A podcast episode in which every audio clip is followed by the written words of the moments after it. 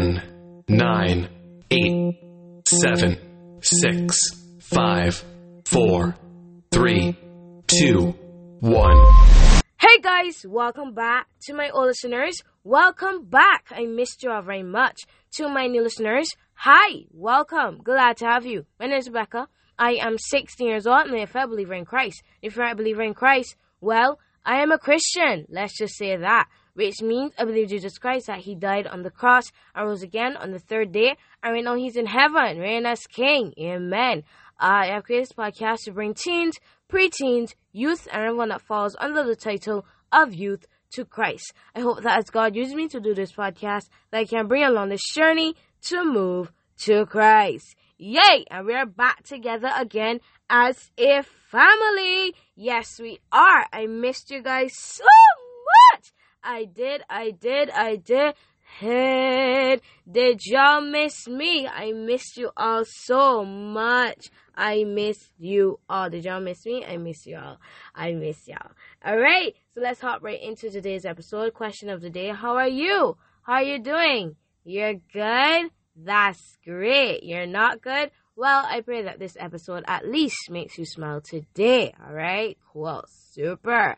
Score. Uh, before we begin, we invite the Holy Spirit of God to descend upon this episode because I will need His strength today. God, descend upon this episode. May it, may you breathe upon this episode and make go forth to who you need it to go forth to. Merciful God, I pray that you be with me. I pray that I speak your word and hear your voice on what you want me to say next, what you want me to do, what scripture you want me to do next, whatever the case is. God, I pray that the L factor comes into play. And I pray that you be God in this episode as you usually are, you know? In Jesus' name, amen. Amen and amen. Alrighty. Um, to my new folks, hi. The L factor is, is that it comes from God and it has to touch me in order to touch people in the audience. Okay, let's hop right into today's episode. Today is an episode that the Lord have giveth thou and you know you know that's how I know that the Lord have given me an episode because I'm nervous to record it. And I know that it's for somebody today and it's making me really really really really really really nervous. So with that being said the theme of today's word from the Lord Jesus Christ. Hallelujah. Glory be to his name. Um the word is where is your identification card? I know it's a strange word, but I can get into that. It's a strange word. Um, so as you all know, I'm at college now, and so at secondary school, as you know, Caribbean people will call it at secondary school. Um, I didn't really have to like, you know, have an identification card. I would just wear a uniform, you know, and they will automatically tell that I belong to the school, right? Okay. So with college, I now have an identification card because we don't wear uniform at college. We wear our own clothes. So like some random person off the street could walk into the college, but if you don't have your identification card, then you can't be allowed on the premises. You feel me? Great. So one day I was getting a ride with my sister. Um, because she was going to school a little early and I had class the same time that she was going to school. So I was like, okay, free ride. Let me go, right? And I rushing out the house trying to get everything in order so I could meet her and everything start. I they rushing out the house and whatever cases. I get to my drop off point and I was like, wait. I sitting down. I was like, oh my god, what did I forget? I feeling, I, I feeling myself. I trying to, you know, feel my shirt. What did I forget? I'm forgetting something. I was like, oh shoot, I forget my ID. And then I was like, hey, dad, um, I forget my ID at home. You could look in my bedroom to see if you see it. And he was like, oh my gosh, you should have kept this in your bag and everything and. And I was like, I know I usually do, but like this time, I don't know why I didn't keep it in my bag. I'm not sure what happened. Anyway, so then now he come and drop off the thing, uh, whatever the case but I was waiting on my right. I was waiting on my sister to come and pick me up. So I was like, oh my god, what if she comes and he ain't get here yet and then Ian Potter trying to be like, oh, uh, my dad is coming, you know. I just here waiting um for him to come and drop off my ID card, right? It's not my my blood sister. I just hope that y'all get that and not my, you know. Anyway, so right. With that being said, he get there before my sister came, and I was just there sitting down thinking, and God was telling me, "Where's your identification card?" Because in order for you to get into BCC, I go to BCC, but in order for, for you to get into BCC, you have to show that you belong to the institution. Yando Bosha. You have to show that you belong to the institution. And if you don't have something to show for that, then you aren't allowed on the premises. You aren't allowed on the premises. And it, it kind of dawned on me that when we get to heaven, we have to have something to identify that we that we are children of God and we belong on the premises, right?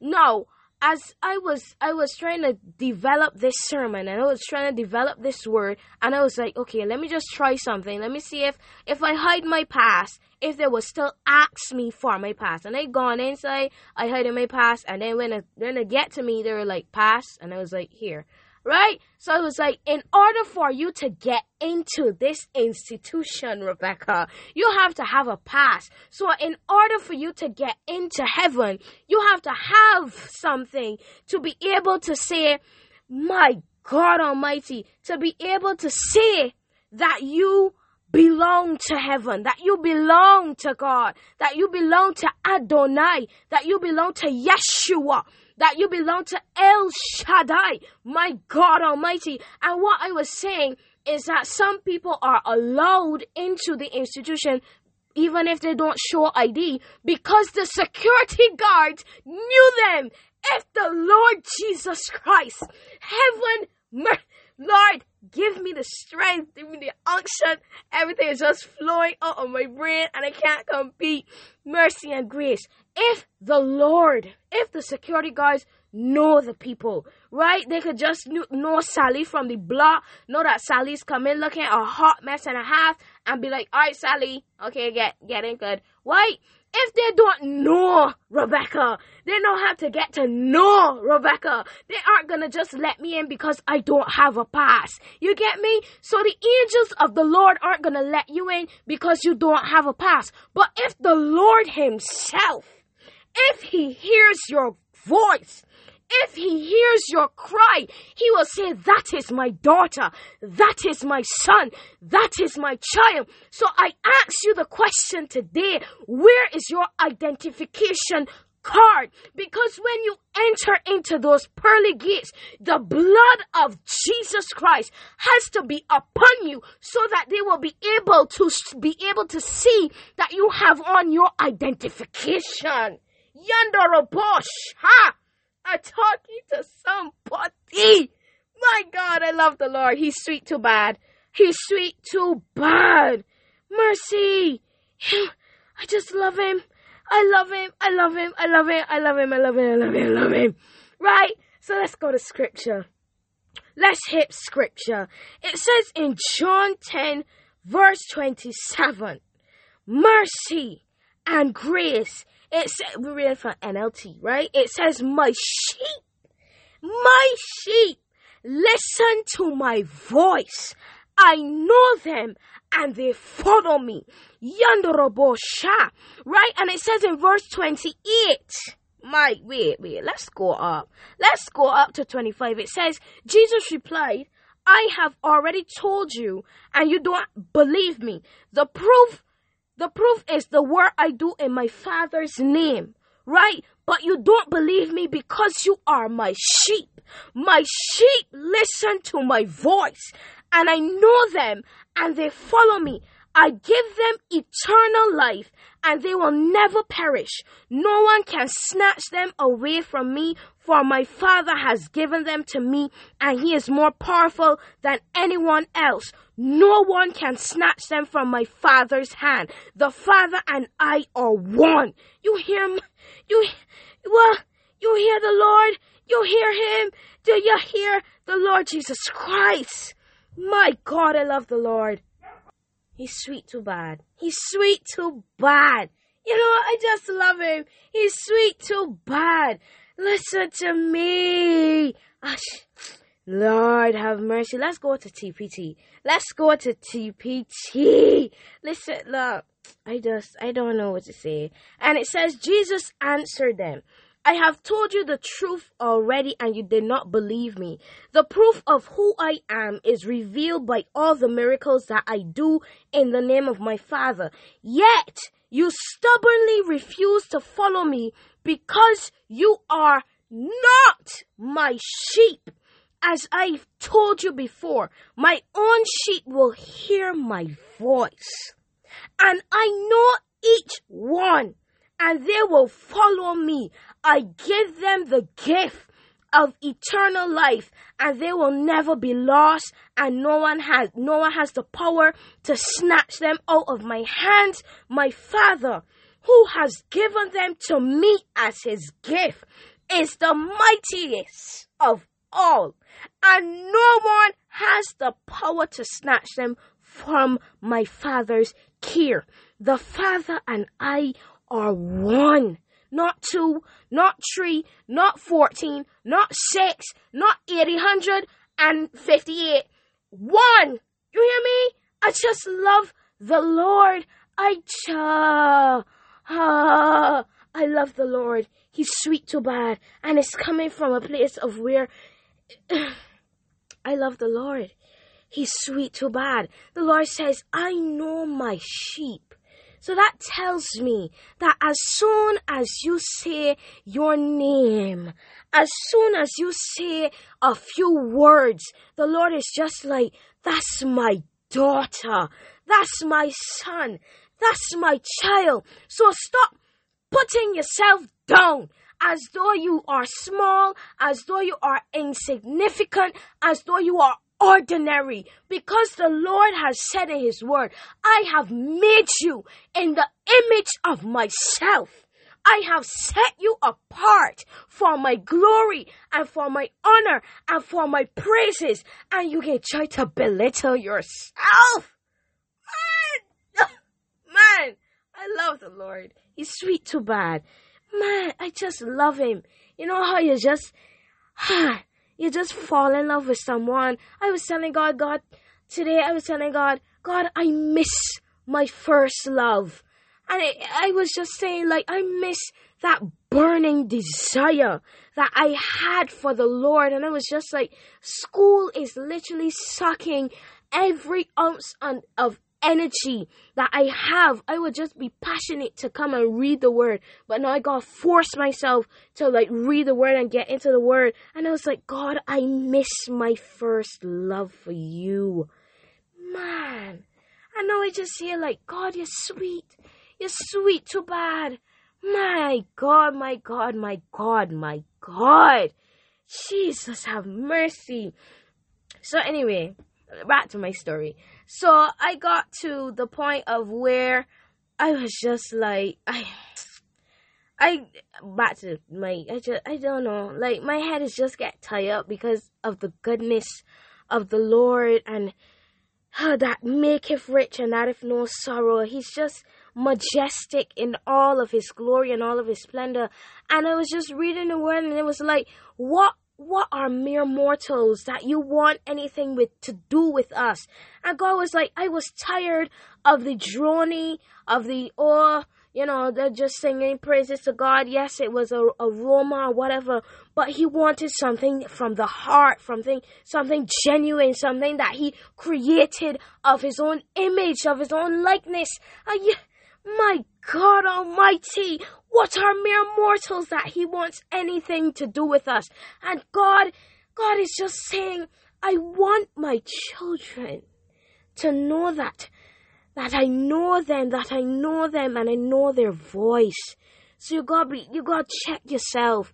You gotta check yourself so that when you, you can answer your, this question properly, you could just be like, I have my identification card. I have it on me because the Lord Jesus Christ went to the cross to die for me.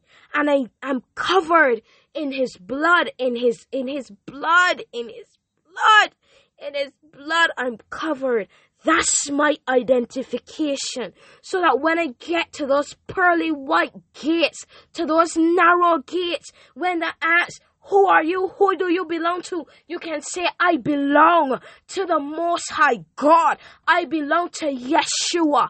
I belong to Yahweh. I belong to Adonai. I belong to Elohim. I belong to Jehovah Emkadesh. And there's no one stopping me because I have on my identification. Yay! Yandorobosha. My God, I love the Lord. He's sweet too bad. Ugh, I, ugh, I just, I love the Lord. He's sweet too bad, and it's, oh my word. Yeah, anyway, I got the identification card, and I was just thinking about it, you know. I was just thinking about, you know, what if my dad didn't get there in time and I had to, you know, explain to my sister, you know, she would have understood, but I just get really bad anxiety of it all. And like, I just, yeah, like, I just, I don't know how to explain it. This is really loud in my ear, so let's turn this down. But like, um, I get really nervous. Anxiety is not something that I claim. It's just that I get really nervous, um, having to explain things to people. Like so I I would have trouble explaining, yeah, my dad is on the way, you know. So let's just hold on a little bit so that I can get my ID so I can get into the building. You know what I mean? Right. So yeah, but eventually I got the identification card. Why isn't this working? I eventually I got the identification card and um I was just there saying like what would have happened, like what would have went down, would I had to take out something else, would somebody had to vouch for me, and it was just like, wow, God, this was a revelation, and I really have to like get into it, but I wanted to give it like a a more personal um in in depth thing, like um with Rev, y'all know I call my mother Rev. This is gonna be a long episode, well, not too long, hopefully. Um, with Rev you know, she knows my voice and she knows that whenever I call her workplace, every single time, she's just be like, Yes, Rebecca, right? So she's know that. But uh with uh y'all know that I I um developed a new relationship with Auntie Portia. And uh I love her to death. I love her, y'all know this. But um whenever we talk or whenever um I I'm doing something, she will automatically know that it's me. So there are certain tactics that I do that she would know that it's me. So if uh how can I explain it? If if I don't annoy Rev in like a 30 minute span, then she would know that something is wrong. I am I am either sleeping or I'm doing I'm just in like like the presence of the Lord or and I'm in a mood. So that's how Rev knows that something is wrong with me if I don't come and annoy her. You know what I mean? So that's that's that's love. It's love. Anyway, uh with then with Auntie Portia, if I don't what's the word? If I don't I don't know. What if I don't smile? Right. If I don't smile at her because we do like the little look back and smile, then you know, say hi or whatever the case is. If I don't do that, then she'll know that something is wrong right? So we have different tactics. Mothers have different tactics with their children when they know that something is wrong, right? And I say that because I want to be able to tie this in well, right? And I say that because the Lord will know something is wrong when you don't come and talk to Him. Ah, there we go. The Lord will, even though He already knows, He wants you to physically talk to Him.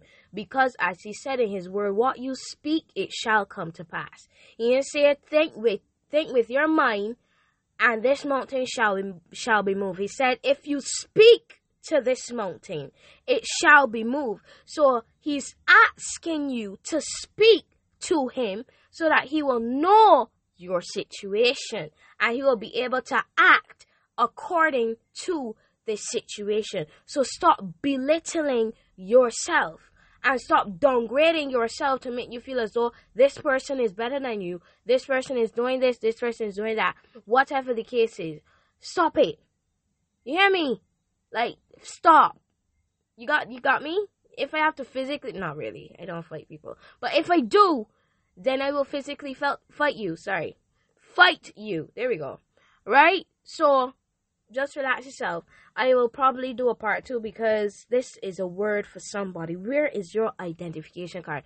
If you want to steal that, no, you can't because I said it first and it's my servant, sermon that the Lord gave to me. So you can't steal it. Get vexed. That's what I thought. You can't. Anyway, with that being said, um, uh, I would like to invite anyone who would like to give their hearts to the Lord Jesus Christ. All I ask is that you bow your heads and you close your eyes, reverencing God. Reverencing God. All right, bow your heads, close your eyes. There you go.